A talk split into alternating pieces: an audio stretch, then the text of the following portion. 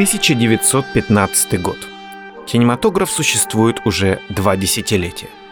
Но тем не менее, факт того, что о фильмах могут выходить книги с попытками систематического изучения кино, является собой сильный и необычный месседж, стремление осмыслить и придать статус этому ярмарочному развлечению. И сегодня мы поговорим о зарождении теории кино в Америке. Считается, что две книги положили этому начало. Труд Вечела Линце «Искусство движущегося изображения», изданный в 1915 году, и появившаяся на год позже книга Гуга Мюнстерберга «Фотопьеса. Психологическое исследование». Сегодня о Вечеле Линце.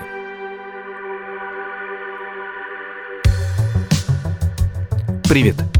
Это «Теории кино» – подкаст о теории фильмов, метафизике экрана и философских аспектах кинематографа.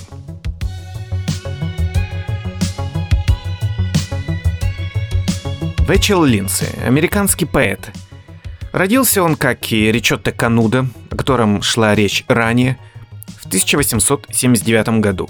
Только не в Италии, а в Спрингфилде, штат Иллинойс, США – После недолгой учебы в художественных школах Чикаго и Нью-Йорка Линдсей получил достаточно широкую известность, и не в последнюю очередь благодаря его так называемому поэтическому бродяжничеству, а бродяжническим экспедициям, как он их сам называл, в ходе которых он прошел страну с востока на запад и обратно, двигаясь пешком или на поезде и расплачиваясь, а в общем-то попросту меняя свои стихи на ночлег и еду – в 2014 году в журнале Poetry в Америке, в тот период был достаточно авторитетный журнал, посвященный поэзии, были опубликованы два его самых известных стихотворения. «Генерал Уильям Бут восходит на небеса» и «Конго». На какой-то короткий период Рэчел Линдсей превратился в одного из самых знаменитых поэтов Америки. Выступление и способ чтения стихов у него был весьма необычен. Он не просто декламировал стихи, он устраивал перформансы. Использовал спонтанность джаза и рэктайма, непривычные синкопированные ритмы, пение, чтение на распев, звуковые эффекты. Он завоевал признание аудитории, в основном у среднего класса, но его коллеги по цеху, ученые и поэты, в целом с пренебрежением относились к его работам, называя их то сентиментальными, то безвкусными. Линдси использовал современные элементы а, как в форме, так и в содержании. Он сочинил несколько от в честь восходящих звезд Голливуда, таких как Мэри Пикфорд, Мэй Марш и Бланш Суит. При этом он был визионером.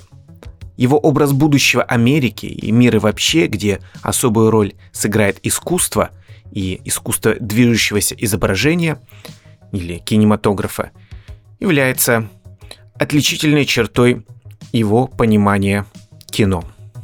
Собственно, а, линцевский анализ кинематографа, его теория имеет крайне субъективный характер, э, возможно, несколько даже наивный на сегодняшний взгляд. Она еще не научна, не систематична, но тем не менее, поэту удается выделить три основные категории фильмов, в которых э, определяются специфические качества.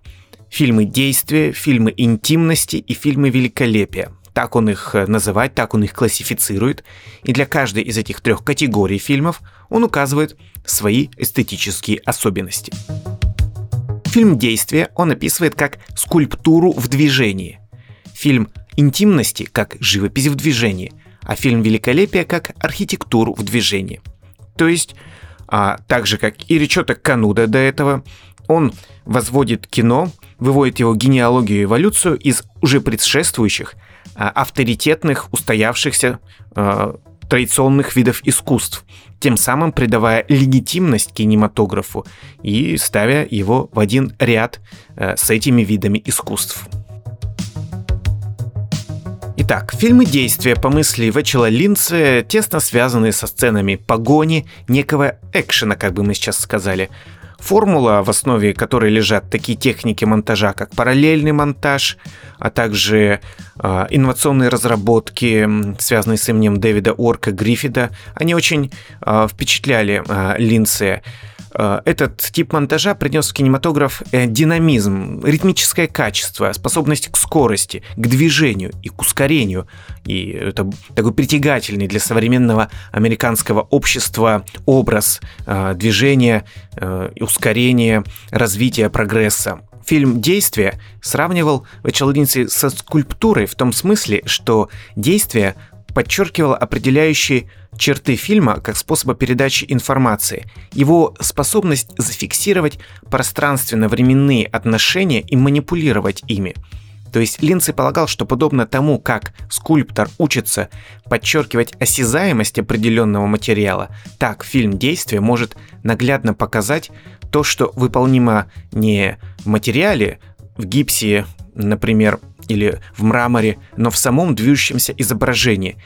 То есть фильм действия становится такой же наглядной демонстрацией напряженного человеческого движения, как э, в скульптуре дискобола или э, в памятниках э, великим людям, в которых скульпторы пытаются передать силу, мощь и красоту человека, чей образ запечатлевается в скульптуре и возводится на постамент. Далее, живопись в движении или фильмы интимности. Возможно, это наиболее близко сейчас к драмам или трагедиям. Фильмам, где взгляд художника, как на портретах, сосредоточен на психологии человека, его тайных, интимных, скрытых движениях души и разума. Фильмы великолепия, которые Линдсей сравнил с архитектурой из-за масштаба и величия – он разделил их на такие типы, как волшебное великолепие, или можно сравнить с фантастикой или фэнтези сейчас, сказкой, патриотическое великолепие, военный фильм, великолепие толпы, исторические эпики, религиозное великолепие, фильмы на библейскую тематику с большим размахом. Такова своеобразная классификация раннего кинематографа по Вечелу Линцию. А при этом Линций в то же время старался, выделяя отличительные особенности кинематографа, э, определить, э, чем отличается кино от таких э, практик, как поэзия, музыка и в особенности театр. Это объяснялось тем, что фильм начал вызывать очевидные и поверхностные аналогии с этими видами искусств. Фильмами а, фильмы в тот период называли фотопьесами, то есть театральными представлениями, которые лишь фиксировала кинокамера. Термин «фотопьеса» появился в связи с тем, что продолжительность э, фильмов увеличивалась, а растущая голливудская студийная система в поисках материала охотно обращалась к популярному театру, проверенным временем классическим пьесам. То есть, если ранние фильмы были достаточно короткие, а, одну-две минуты, потом чуть больше, 10-15 минут, 20, а, то затем, когда фильмы усложнились, они стали вот запечатлевать пьесы, а продолжительность пьесы полтора-два часа, и так появляется термин фотопьеса. С одной стороны, этот термин придает фильму некоторую легитимность, предполагая слияние кино и существующего традиционного искусства, искусства театра, но с другой стороны, такое объединение означало зависимость, которую делало бы кино Э, рабом достойного уважения уже искусства, э, но тем самым подчеркивала бы лишь зависимость э, кинематографа от определенных эстетических спецификаций театра. Линдсей считал это недопустимым и утверждал, что напротив, экранизации должны быть радикально переработаны, перевернуты с ног на голову. С ног на голову должны быть перевернуты пьесы, чтобы фильм мог как можно лучше воспользоваться заключенными в камере возможностями, которые открывает эта новая технология кино. Именно таким образом кино наиболее четко отражает линцеевское понятие иероглифа, которое он сравнивает с кинообразом, кинокадром – и его идею о том, что кинокадр обладает способностью транслировать не только то, что появляется перед камерой, но и нечто большее, а, подобное иероглифу. То есть иероглиф как пиктографический знак или символ, который одновременно является частью более широкой системы языка. А, каждый графический символ отображает некоторую идею, символизируя различные уровни смысла или разные косвенные ассоциации. Линдсей анализирует несколько примеров из фильма Дэвида Уорка Гриффида «Совесть Мститель» 1914 года. Там есть крупный план паука, пожирающего муху. Этот пример был особенно наглядным, поскольку паук одновременно является частью декорации, а, а также глубоко символической фигурой или метафорой, предназначенной для усиления драматической тональности фильма. Словом, паук — это нечто большее, чем просто паук. Он задает тон сцене, одновременно создавая зловещую атмосферу. Тем более, что фильм вдохновлен произведениями Эдгара Аллана По. Таким образом, кинокадры, по мысли Вечела Линце, могут иметь сходство с иероглифами, выполнять определенное символическое значение в пространстве всего фильма. Такое понимание кадра, как иероглифа, являлось свидетельством некоего прогресса э, в зарождающейся грамматике нарративного кино. Для Линция это был еще и признак чего-то гораздо более судьбоносного, поворотного момента в истории – Изобретение фотопьесы по своей значимости сравнимо с возникновением наскальной живописи в каменном веке, писал он.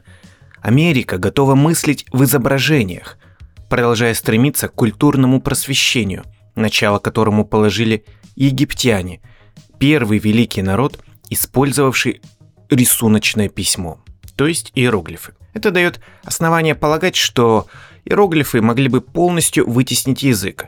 Ну, в каком смысле? А, Линдсей был твердо убежден, что фильмы могут служить в качестве универсального визуального языка или эсперанто глаза, по выражению Дэвида Уорка Гриффита, который этот язык мог быть доступен был быть для каждого. В этой связи он также считал, что фильм имеет высокое предназначение. Он провозгласил кино обладающий силой пробуждать стремление к духовному обновлению и способствовать пророческим видениям, которые будут указывать путь зрителям к утопической земле обетованной. Этими подобными рассуждениями заканчивается его книга искусства движущегося изображения. После таких высказываний, конечно, неудивительно, что многие не очень всерьез воспринимали идею Линция, считая его наивным мистиком или же просто эксцентриком. Но тем не менее, его евангелический пыл, который составлял неотъемлемую часть его поэтической личности, это то, что проложило путь в совершенно новую, неизведанную территорию – Э, территорию теории кино. В дальнейшем а, Гуга Мюнстерберг уже с более научной и формальной точки зрения возьмется за анализ кинематографа. О его книге «Фотопьеса. Психологическое исследование» мы подробно поговорим в следующем выпуске.